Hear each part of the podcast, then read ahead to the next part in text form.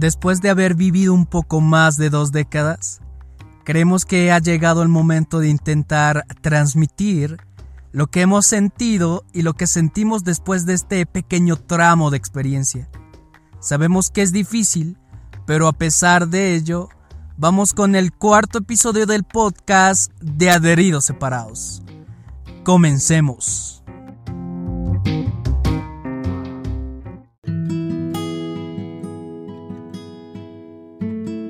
La pandemia ha tenido un efecto importante en nuestras vidas, en la que muchos de nosotros enfrentamos desafíos que pueden ser estresantes, muchas veces abrumadores y, causar emociones fuertes, ya sean adultos, jóvenes y niños, ¿no? Y las acciones de salud pública como el distanciamiento social fueron y, y son necesarias para reducir lo que es la propagación del dichoso COVID-19. Pero este tipo de acciones eh, pueden hacernos sentir aislados y en muchas ocasiones solos, ¿no? Y con esto puede que aumente el estrés, la ansiedad y posteriormente tener lo que es trastornos de salud mental, ¿no? Y es evidente que hoy en día exista un estigma sobre las personas que tienen algún trastorno de salud mental y por ende es enorme el nivel de estigma que existe en el mundo, ¿no? De hecho hay un montón de personas que ciertamente tienen prejuicios y una idea muy negativa y errónea de lo que puede ser un problema de salud mental. Y el estigma no solamente le quita oportunidades a las personas de incluirse socialmente, ¿no? Sino que además va generando algo que se llama el autoestigma, en la que las personas, ¿no? Empiezan a autoexcluirse de la sociedad, avergonzarse de lo que tienen de ese trastorno de salud mental y a no hablar de, de, aquellos problemas, ¿no? Y además de esto se empieza a agregar una enfermedad secundaria de lo que ya tienen y a esta se le suma todo lo que tiene que ver con la vergüenza y, a esta vergüenza hace que, que el retraso a la no consulta a un psiquiatra sea aún mayor. Entonces esta vergüenza y el miedo hace que, que la visita a un psiquiatra y demás pueda retardarse. Pero antes de todo es importante saber qué es el estigma y que el bajo autoestima tiene entre sus orígenes no eh, lo que es el autoestima bueno, si, si lo vemos en un nivel ortográfico, solo se le añade una letra diferenciadora, ¿no? Que es la letra G. Pero ya viendo desde un nivel social y emocional, estos conceptos eh, pueden cambiar la vida de, la persona ¿no? que, padece algún problema o trastorno de, salud mental. Bueno, a ver, lo, lo podemos definir al estigma como el conjunto de prejuicios con efectos a nivel cultural, laboral, económico y en lo que sí le puede afectar a la persona. Y los diferentes prejuicios eh, hacen que, que la persona se vea discriminada o también reciba mm, respuestas negativas de la sociedad y además de ser vista socialmente como inaceptable, ¿no? Entre comillas que además que le puede llevar a la exclusión y al rechazo social. Y obviamente la consecuencia de esto puede afectar muy gravemente a lo que es su identidad personal. Bueno, en simples palabras, eh, podemos decir que eh, el conjunto de estos prejuicios están ya interiorizados en las que se van convirtiendo ¿no? en atributos ya identitarios de, de la persona que, sufre de, algún trastorno de salud mental. Y poco a poco esta, esta persona se los va ya haciendo suyos, se los va creyendo, digamos, y se les va haciendo propias ya de ella. Bueno, eh, se puede decir que el autoestigma eh, limita a la persona a, a, poder desenvolverse en la sociedad como cualquier persona común, ¿no? Y bueno, en la mayoría, en la mayoría de los casos, eh, la persona con enfermedad mental eh, no se ve con la capacidad eh, necesaria, ¿no? Para iniciar aquellos proyectos vitales porque piensa que no reúne con las habilidades suficientes para poder hacerlo y no puede mantenerlos en tiempo completo aquellos proyectos que tiene en mente. Además, si, si esto se le añade lo que es el autoestigma, eh, que poco a poco se va compartiendo entre las personas que le rodean, ¿no? Y la persona además de, tenerles aquel cariño y aquella poca confianza, el sujeto más o menos eh, va sintiendo eh, de, no, de no valer para nada, entre comillas, ¿no? Y además que, esto tiene un mayor peso porque obviamente las personas que le rodean y en el que él confía, eh, puede que, que su autoestima se vea gravemente disminuida y el grado de afectación en la persona que lo sufre tiene consecuencias eh, lo que es el autoestima, bien lo decíamos. Y recordemos que, que, esta es la valoración y la opinión emocional que todos tenemos de sí mismos, ¿no? En la que nos sentimos aptos, capaces, competentes para los desafíos que se van dando en la vida. Y cuando una persona sufre de autoestigma, obviamente su autoestima se ve disminuida y por eso es necesario que se trabaje ¿no? la recuperación y la rehabilitación psicosocial de esas personas que están sufriendo algún problema o trastorno de salud mental, además de promover lo que es el autoestima, el autoconocimiento o tal vez lo que es la conciencia de, aquella enfermedad y hacerle saber de aquella participación satisfactoria de lo que puede ser en la sociedad. Este tipo de enfermedades eh, son vistas de, forma muy negativa, ¿no? Y, la gente cree que eh, los afectados tienen mucha dificultad de convivencia de las que realmente pueden tener. Además de, que no creen en sus posibilidades de incorporación en la sociedad. Y bueno, para ello eh, tenemos a nuestra primera invitada especial. Para mí es un honor presentarles a Wendy Noelia Antesana Tristaín, una especialista en el tema, psicóloga por cierto. ¿Cómo estás Noé? Un gusto tenerte en el cuarto episodio del podcast de Adheridos Separados. En el tema que vamos tocando, mm, ¿qué nos dirías al respecto? ¿Por qué está bien no estar bien? Te escuchamos. Hola Mauricio, pues muchas gracias por la invitación y la verdad me siento muy honrada de poder compartir este tiempo contigo y con toda la audiencia de Adheridos y Separados. Mira que es muy interesante tu pregunta. ¿Por qué está bien no estar bien? Porque en ese instante que tú dices, no estoy bien, ha tenido que pasar un montón de cosas atrás para que tú llegues a esa resolución y finalmente asimiles ese hecho y ese es el acto de amor, de sinceridad, de integridad más grande que puedes tener hacia ti. Asimilar que no estás bien. Y lo bueno de eso es que te abre un mundo de posibilidades. Un mundo de transformación, de aprendizaje, de resiliencia.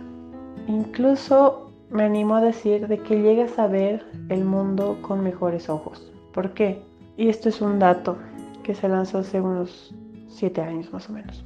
Se ha demostrado de que del 100% de la realidad que nosotros concebimos, solo el 10% corresponde a hechos, es decir, lo que realmente pasó y cómo pasó. Y mm, el otro 90% es total y absolutamente interpretación. Y muchas veces esta interpretación que hacemos no es la adecuada para nosotros, no es la correcta para nuestra salud y mucho menos es sana.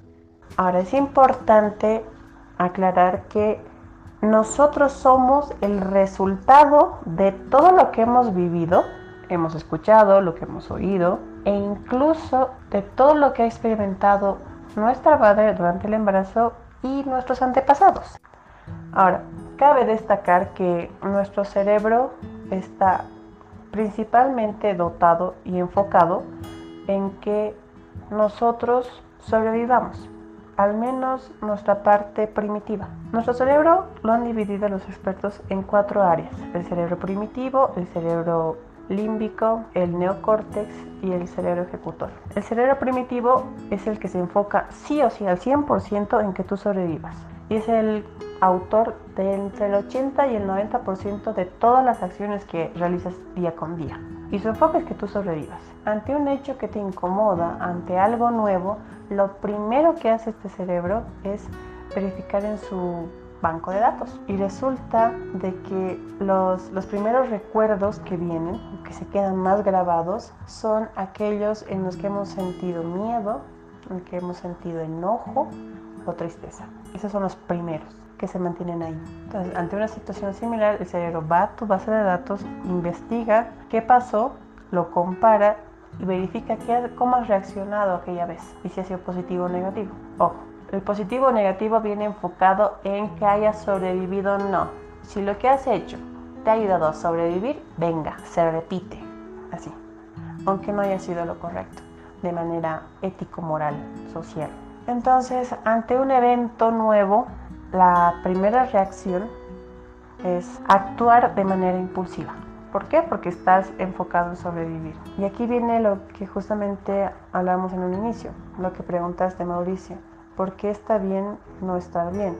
Porque en ese momento en que tú eres sincero, sincera contigo de que no estás bien, estás haciendo un pare, un alto a una reacción enfocada en la supervivencia. Ese minutito, ¿no? O esos segundos, microsegundos que a veces pasa de stop, quieto, piensa, analiza, te permite reestructurar la información que estás teniendo, reaprender, desaprender en algunos casos e incluso contarte una nueva historia. ¿Por qué? Porque muchas veces actuamos de manera instintiva y no nos detenemos a pensar. Leí alguna vez de unos proverbios budistas, si no me equivoco, de que es mejor eh, que cuando uno está enojado, lo mejor que puedes hacer es quedarte un minuto en silencio. Y así evitas 100 años de arrepentimiento. Y puedo decir que tiene mucha razón. ¿Por qué? Si, si nos vamos a las películas, si nos vamos al tema policíaco, por ejemplo, no sé si han visto, había una serie Bones, que me encanta. En, ha habido casos donde los culpables, digamos, de, los asesinatos, y, esto pasa también en la vida real, te dicen, pero ha sido un minuto, ha sido un segundo que yo me pero si yo lo quería o la amaba, pero por un minuto me cegué y ahora ya no está aquí. Y sí, no, exacto. Eh, con lo que me dices, eh, se me viene a la cabeza ¿no? una frase que un Buda dijo alguna vez eh, y dice más o menos, eh, somos lo que pensamos o somos lo que vivimos. Y recordar que en la vida hay altos y bajos y tenemos que aceptar eh, que no se pueden sortear las cosas, ¿no? Que, que además nos pasan, pero sí podemos eh, cambiar lo que sentimos y tal vez entrenar otra forma de pensar. eso es lo que, lo que recordaba, ¿no? Noé, y ahora coméntame qué es lo que implica estar bien, estar mal. Estar bien, en términos muy técnicos, es estar en equilibrio, pero un equilibrio total. Es decir, a nivel externo, a nivel interno. En pocas. Que todas las personas que me rodean estamos bien. Todo lo que hago está muy bien y estoy satisfecho con eso y las personas que, con las que interactúo o con las que se ven afectadas mediante lo que trabajo también están satisfechas. A nivel interno, tengo buena salud, mis sistemas bioquímicos están bien, mis sistemas biológicos están totalmente tranquilos, las emociones están muy bien, ahí tranquilas, generando una vida de plenitud. Eso sería estar bien. Y obviamente estar mal sería todo lo contrario, o en parte, que una área de nuestra vida no esté equilibrada, o varias. Eso ya depende. Ahora, somos seres humanos y por lo menos en este lado del mundo y gracias a nuestro contexto no sentimos que tenemos una vida plena. Es decir, que no estoy totalmente bien, pero tampoco estoy totalmente mal. Aquí voy a romper un poco la burbuja de esa frase que alguna vez hemos escuchado, nos han dicho, de que no puedes tener todo en la vida. Y eso es mentira. Sí podemos tener siempre y cuando no vayamos en contra del otro. Ahora, seguramente hay entre el público personas que se están preguntando, yo quiero saber cómo tener una vida plena o lo contrario, no, tú nos estás engañando, realmente no podemos tener todo lo que queramos, no.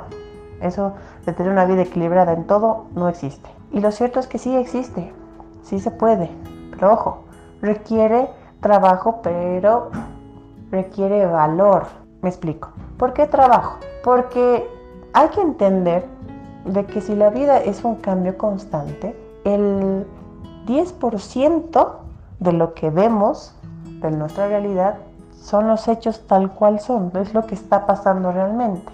Y el otro 90% es la interpretación que nosotros le damos. El 90% es interpretación, incluso en nuestros recuerdos es interpretación. Por esa razón, cuando hablamos entre primos, amigos, todo, o cuando el novio o la novia va a la casa y todos están contando sobre una misma anécdota, los puntos de vista, las sensaciones, los pensamientos son totalmente diferentes, a pesar de ser la misma anécdota. Entonces, aquí viene lo que se llama el trabajo de reconocer de que nosotros realmente construimos nuestra realidad, nuestra vivencia. Y si queremos otra realidad, tenemos que empezar a trabajar en hacer que esa idea, ese sueño, esa meta que nosotros estamos buscando sea tangible. Y eso se hace a pasos.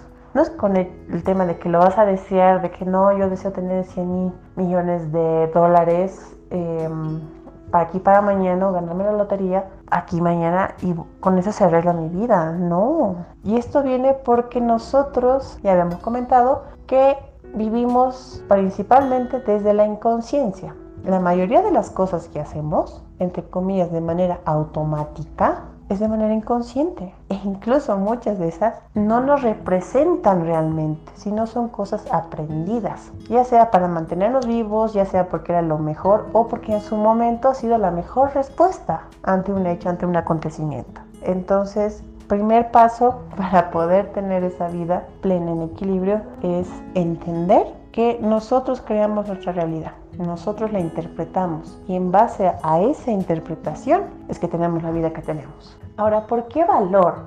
Mahatma Gandhi decía que tenemos que ser el cambio que queremos ver en el mundo y traducido a lo que dijimos anteriormente acerca de tener la vida que merecemos que requiere trabajo, viene el tema de, podríamos decir que para tener la vida que queremos y sabemos que merecemos, tenemos que ser la persona correcta para esa vida.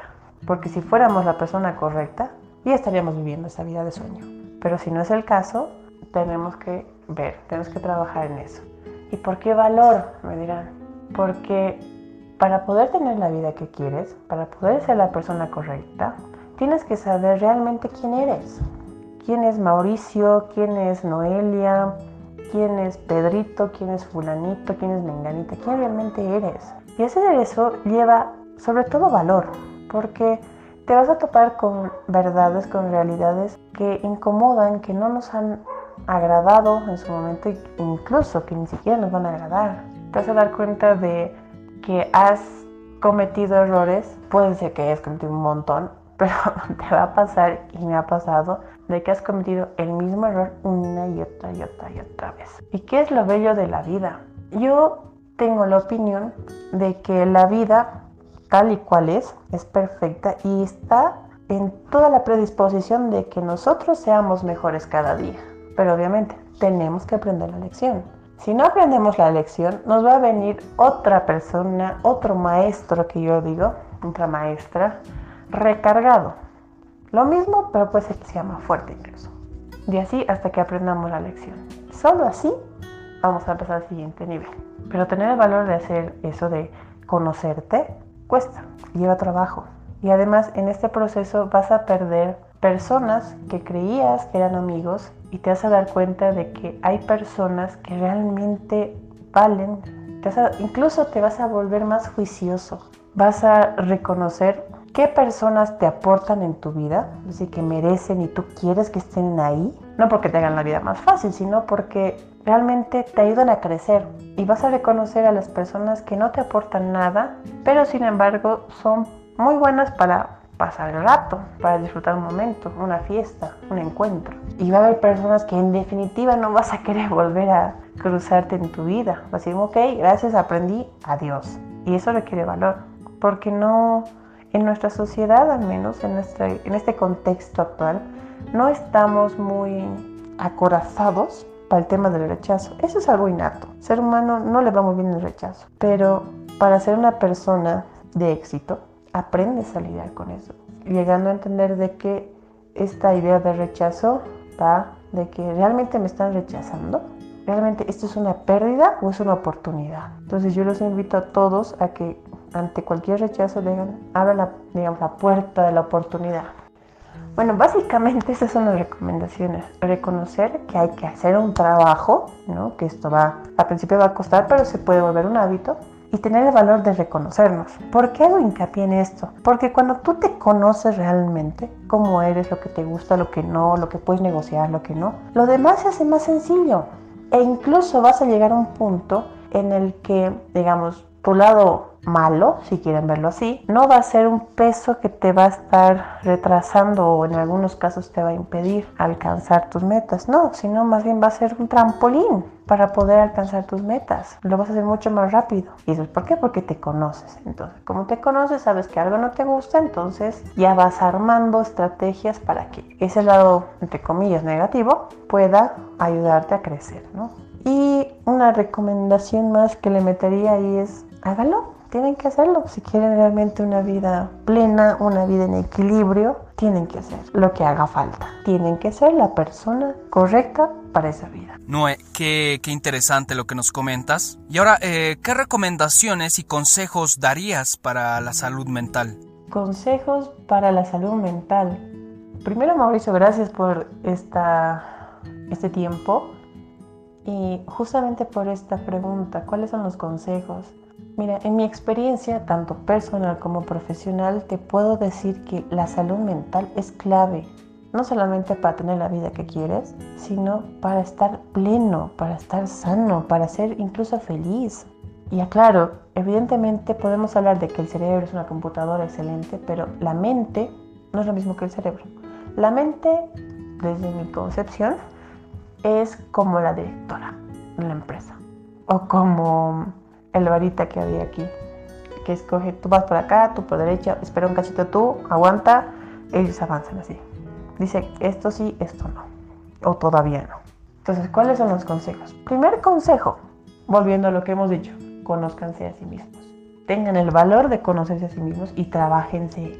Mira, a mí me ha tomado 28 años reconocer que entre chocolates y gomitas, mil veces te voy a las gomitas. Así, a ciegas. Y no me canso. Imagínate, 28 años. Y yo durante toda mi niñez y juventud he estado comiendo chocolate y como diciendo, ¿qué es la cosa que más te gusta el chocolate? Y eso es porque la me lo dice. O sea, dice, a ver, ¿qué realmente me gusta el chocolate? Las gomitas. Gomitas, listo, me quedo con las gomitas. Entonces, conózcanse. Porque al conocerse vas a adquirir este superpoder de observador, de científico, y te vas a poder dar cuenta de muchas cosas, cosas que te hacen daño, cosas no, y esto aplica para todo no solamente para el tema de salud o del trabajo, también relaciones incluso con tus hijos, ¿no? para los que tengan hijos. El segundo es, sean amables, tienen que ser amables, sí o sí, con todos y con todo. Tienen que hacer que la amabilidad sea un hábito. Esto no solamente les va a librar de muchos, de mucha ira, que eso daña el hígado terriblemente, además de tu cerebro que se va muriendo neuronas. Ah, este es un tip que les paso. Si su enojo dura más de 30 minutos, ustedes no están sanos mentalmente. Hay algo ahí. Hay una herida, hay un recuerdo, un remordimiento. Hay algo ahí que no está funcionando bien. Ojo, recuerden, si se enoja más de 30 minutos, señores, hay algo ahí que hay que reparar, que se puede reparar o cambiar. Además de que al ser amables te permite entender de que cada uno de nosotros libramos una batalla o batallas en nuestra realidad, en nuestra mente, con miedos, inseguridades, realidades, un montón de cosas. Entonces es importante ser amable, porque tú no sabes eh, cómo una palabra puede cambiarle el día a una persona. Mira, he hecho el experimento en los bancos y a los cajeros y cajeras que normalmente son las personas más estresadas, eh, siempre que me tocaban yo saludaba tranquila, feliz y independientemente sea varón o mujer, siempre les decía un cumplido en base a lo que llevaban, a la forma de atención, a sus ojos, lo que sea. Y vieras cómo su sonrisa cambiaba, incluso me animo a decir que la misma energía, porque también somos seres de energía, por si no sabían, nuestras células producen energía y emiten una luz. Entonces, cuando yo salgo, digamos, estoy saliendo, escuchas todavía cómo responden a la siguiente persona que le toca y el enojo, el nivel de estrés realmente es diferente, el trato es diferente. En una ocasión una niña me dijo gracias por esas palabras porque me han ayudado mucho. Estaba pasando un mal momento y las palabras que me has dicho me han ayudado a confiar. Y era, wow. Entonces, realmente uno no sabe. Entonces, sean amables, digan cosas bonitas. Y también eso incluye a nosotros, díganse cosas bonitas. Por favor, empiecen el día hablándose bonito y terminen el día hablándose bonito. Y el tercero sería, aprendan a vivir en el aquí y en el ahora, a disfrutar este momento, este espacio. Enfóquense. Sé que hablamos de multitasking, de que las mujeres se ha dicho que muy pueden hacer varias cosas a la vez, sí, pero no lo disfrutan. Y cuando uno está enfocado en algo, lo disfruta al máximo. En palabras de un gran autor que se los recomiendo, que es Jordi Sierra, él dice que trato de que cada día sea una pequeña vida, una vida pequeña. Y una vez que haces eso, realmente todo cambia. Ya no hay tan, ya no existe la culpa, no existe los remordimientos de pucha, no tenía que hacer esto o ay, los agobios por el futuro, la ansiedad que produce eso, no, ya, realmente disfrutas y yo les digo hasta por experiencia, es muy sano disfrutar la vida, porque yo creo que nadie en este mundo quiere irse y el momento que su vida está pasando frente a sus ojos, decir, pucha, era que la disfrute más. Creo que nadie. Así que disfruten su día, vivan el día a día, disfruten su presente, enfóquense en aquí y en ahora. Noé, de verdad que ha sido agradable escuchar tu punto de vista acerca de este tema muy importante que es la salud mental. Y no sé qué dices, deberíamos hacer varios episodios sobre este tema que se me hace que da para más, para darle la debida importancia, ¿no? Mauricio, yo encantada, la verdad, muy honrada de estar aquí contigo y con tu audiencia. Pues cuenta conmigo si quieren hablar más sobre el tema. Yo encantada, es un tema que a mí me encanta, que me apasiona y además es transversal. Cuando hablamos de salud mental hablamos de otros temas como es nutrición, como es el ejercicio físico, el aprendizaje, las relaciones interpersonales, las emociones y un montón de cosas, incluso la misma tecnología. Y esto va tanto para los jóvenes, para los padres, para las personas adultas, para la persona que esté interesada. Yo encantada. Y sí, hay que darle más importancia porque en realidad es, una, es un pilar para la sociedad. Y si realmente queremos construir una sociedad sana, una sociedad próspera, no solamente para nosotros, sino para las siguientes generaciones, la salud mental es importante.